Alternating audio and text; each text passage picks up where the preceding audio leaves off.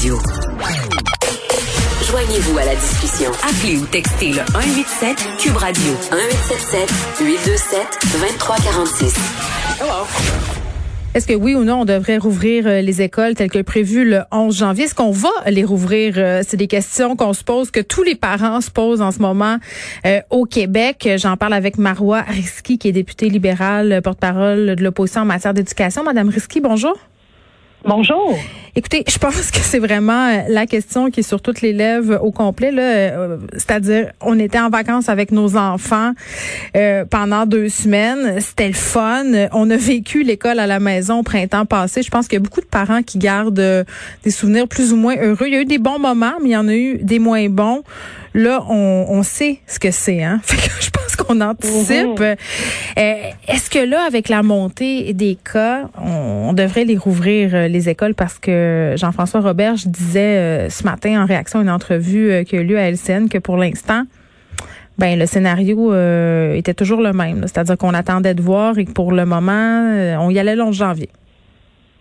C'est sûr qu'il y a des conséquences d'ouvrir les écoles, mais aussi des conséquences de ne pas ouvrir les écoles. Ben, c'est ça. Si on ouvre les écoles, d'entrée de jeu, là, moi, je demande au monsieur Robert de vraiment s'assurer d'avoir les purificateurs d'air. Il me semble que ça, là, c'est, il aurait dû le faire durant le congé des fêtes. Les écoles privées l'ont fait, les écoles anglophones l'ont fait. C'est pas mhm. normal au Québec qu'avec les 432 millions de dollars qui ont été transférés par le gouvernement fédéral pour les écoles, on n'a pas investi 80 millions de dollars pour acheter des purificateurs d'air. Et pire encore, qu'on refuse les purificateurs d'air donnés par la Fondation Jasmin Roy. Là, à un moment donné, là, on est capable de retourner les enfants à l'école, mais encore faut-il se donner les moyens de notre ambition. Ça, c'est une chose. D'autre part, je crois qu'il est grand temps d'avoir les services d'une autre personne pour superviser le retour en classe. Par exemple, Dr. Joanne New, elle a déjà été en, période de guerre au front du terrain à gérer des graves crises de pandémie telles que l'Ebola. Je comprends qu'en ce moment, la santé publique est très occupée avec les hôpitaux, les CHSLD. Moi, j'aimerais avoir quelqu'un qui ne fait que se concentrer pour les écoles, d'avoir ce que l'Ontario a déjà mis en place, des cliniques de dépistage mobile. Dès qu'il y a un cas, on teste tout le monde. Il y a des millions de tests rapides disponibles. On les a pas encore tous utilisés, est-ce que je sache? Alors, pouvons-nous les dédier aux écoles? Oui, parce que là, on le sait, là, les écoles, euh, c'est un foyer de transmission quand même important avec le secteur euh, manufacturier. Puis, Madame Risquet, on se parlait aussi cet automne de la traçabilité. Il y a encore des problèmes dans plusieurs établissements. On n'arrive pas trop à avoir l'heure juste. On ne sait pas. Euh, moi, je vais juste prendre mon exemple personnel. c'est plate à dire, mais deux jours après le début des vacances de Noël, j'ai reçu une communication de l'école comme quoi il y avait un élève COVID dans la classe de ma fille. Euh, et là, il fallait s'isoler, il fallait qu'elle passe un test, mais à cause du délai des vacances, on l'avait pas su attendre. Donc, tu sais, ce sont des petits exemples comme ça qui arrivent assez régulièrement, là, si j'en comprends euh, les communications que je me fais envoyer par les auditeurs, par des parents, par des amis qui ont des enfants à l'école. Le système euh, de, de, compilation, de traçabilité de la transmission de la COVID est, pas au point.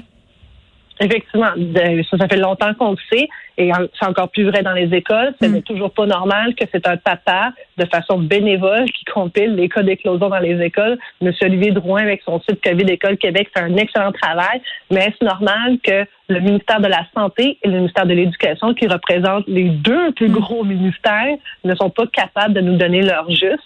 Est-ce normal que moi, je reçois plein de courriels de parents qui, ont, qui savent qu'ils ont des euh, cas de COVID dans la classe de leur enfant, mais que la directive de ne pas aller se faire Est-ce que oui ou non, on va avoir leur juste dans les écoles? Non, mais c'est tellement niaiseux. La lettre que tu reçois, là, ça dit, bon, il y a un cas de COVID euh, dans l'école de votre enfant, dans la classe de votre enfant en particulier. Et là, euh, c'est tellement drôle parce que la direction dit, attention, ceci n'est pas une directive de la santé publique. Bien sûr, il faut attendre la directive de la santé publique, mais notre expérience démontre que la santé publique, dans trois, quatre jours, va vous demander d'aller faire tester votre enfant. Donc, s'il vous plaît, allez-y tout de suite sais, c'est quand même ah, quelque chose là, que les directions d'école doivent prendre euh, le pas de la santé publique et dire aux parents, mais écoutez, il y a trop des longs délais, donc allez-y parce que ça va se répandre. Et ça, c'est quelque chose qu'on est capable de corriger très rapidement. Les tests rapides, me semble, on peut les utiliser hmm. dans les écoles. On a dans toutes les écoles une trousse de premiers soins. En période de pandémie, je pense qu'avoir une vingtaine de tests rapides par école, ce serait très envisageable. On a environ 3000 écoles au Québec, mettons une vingtaine de tests rapides. Et si on voit que, ah, finalement, on a, quelques cas, bien, on envoie directement une clinique de dépistage mobile. À l'instar de l'Ontario, ils ont 500 hygiénistes et infirmières qui ne sont que dédiés aux écoles. Si on veut vraiment être un Québec fou de ses enfants, on doit s'assurer de garder nos écoles ouvertes. Moi, je fermerais pas mal d'autres affaires avant de fermer nos écoles, d'autant plus qu'on sait, là, au primaire, les enfants québécois n'ont pas de cours en ligne. Là, c'est une vraie blague, l'histoire d'une demi-heure par jour. Là. Mais moi, je, ne sais pas quoi faire. pour être super honnête, là, puis je pense que je suis pas quelqu'un dénué de moyens intellectuels. Là. Je regarde les lettres qui arrivent, c'est pas trop clair, on sait pas trop c'est à quelle heure, on sait pas trop ça va être quoi l'enseignement. Puis qu'est-ce que je fais avec mon enfant les sept autres heures de la, les sept autres heures de la journée? Tu sais, à un moment donné, les gens travaillent. C'est pas tout le monde qui a le privilège de prendre des vacances. Pas tout le monde que, tu sais, je veux dire, à un moment donné, je, je sais pas. Je, en tout je vois mal, Madame Risky, là, comment on pourrait euh, maintenir les écoles primaires fermées encore bien, bien longtemps, là, pour euh, l'économie, la santé mentale des gens. Les écoles secondaires, c'est une chose. Les enfants sont plus autonomes, peuvent gérer leurs trucs. Primaire, euh, moi, mon petit pou, il y a cinq ans, là, je, m'excuse, là, mais 15 minutes d'enseignement en ligne, c'est pas mal le top de son sa capacité d'attention. Effectivement. Mais pour les écoles primaires, pour moi, c'est évident que les enfants doivent être en classe et c'est très, très triste ce que je vais dire. Mais pour certains enfants au Québec, leur dernier rempart, ben c'est l'école. Parce qu'à ben la maison, non, c'est pas Jojo. Puis oui, moi, je préfère avoir mes enfants à l'école parce que c'est vraiment un endroit non seulement d'apprentissage, mais aussi de protection pour eux.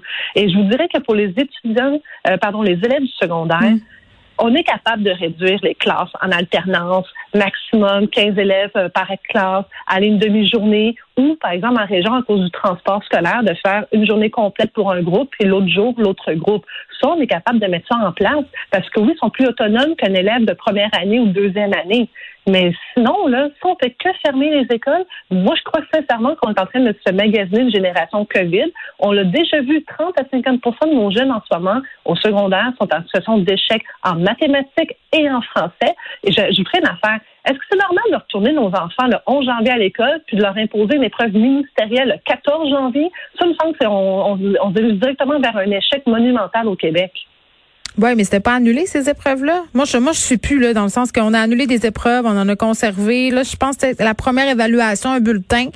Mais comme vous venez de le, le dire, premier bulletin, le premier bulletin arrive en janvier. Ben, le ministre de l'Éducation veut attendre pour le premier bulletin avant d'avoir des mesures pour euh, faire du rattrapage scolaire. Moi, ainsi que toutes les autres députés porte-parole des autres partis, on a dit on n'attendra pas au premier bulletin pour constater l'échec, étant donné que les enseignants nous disent, les directions d'école nous disent, c'est bien maintenant qu'on doit avoir des mesures euh, de l'aide aux devoirs, du tutorat, euh, aider encore davantage l'organisme fabuleux Allo Prof, mais c'est maintenant que les parents ont besoin d'aide pour rattraper vraiment tout le retard qui a été accumulé depuis le mois de mars.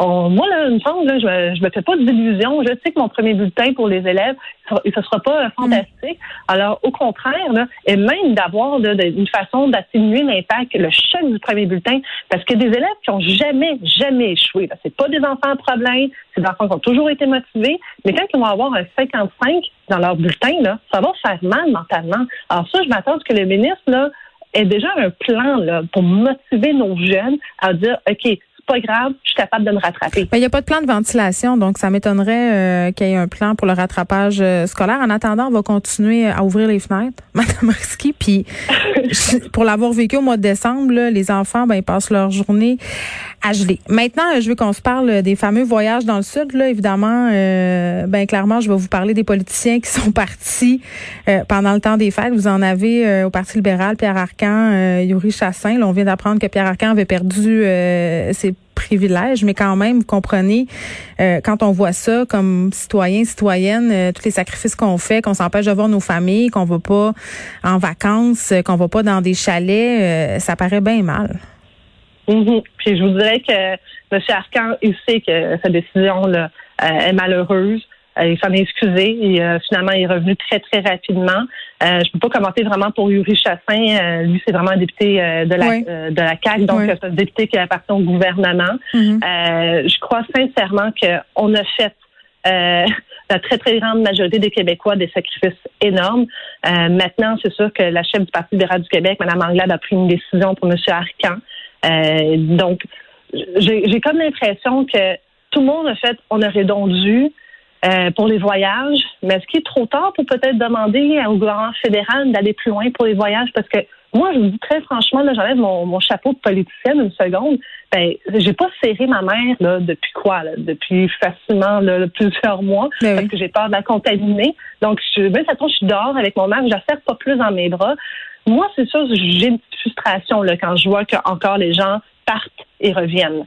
Donc, là, je pense qu'il y a quelque chose qui peut être encore fait. Quand, tantôt, je l'ai dit d'entrée de jeu, avant de fermer les écoles, moi, je fermais autre chose. Ben, c'est sûr que je fermerais d'abord les voyages avant de fermer les écoles. Ben, on peut pas. C'est contre la charte euh, des droits et libertés. Puis dans le cas des élus euh, qui sont supposés Ah, mais montrer l'exemple. Là, je vais prendre mon chapeau d'avocate. Donc, ben oui, allez-y, c'est- l'argument qu'on nous sent. Ben, Non, je non, sais bien. là, cet argument-là constitutionnel, là, il tient pas la route. Nos droits et libertés ont quand même une certaine limite. On est en situation de crise, là.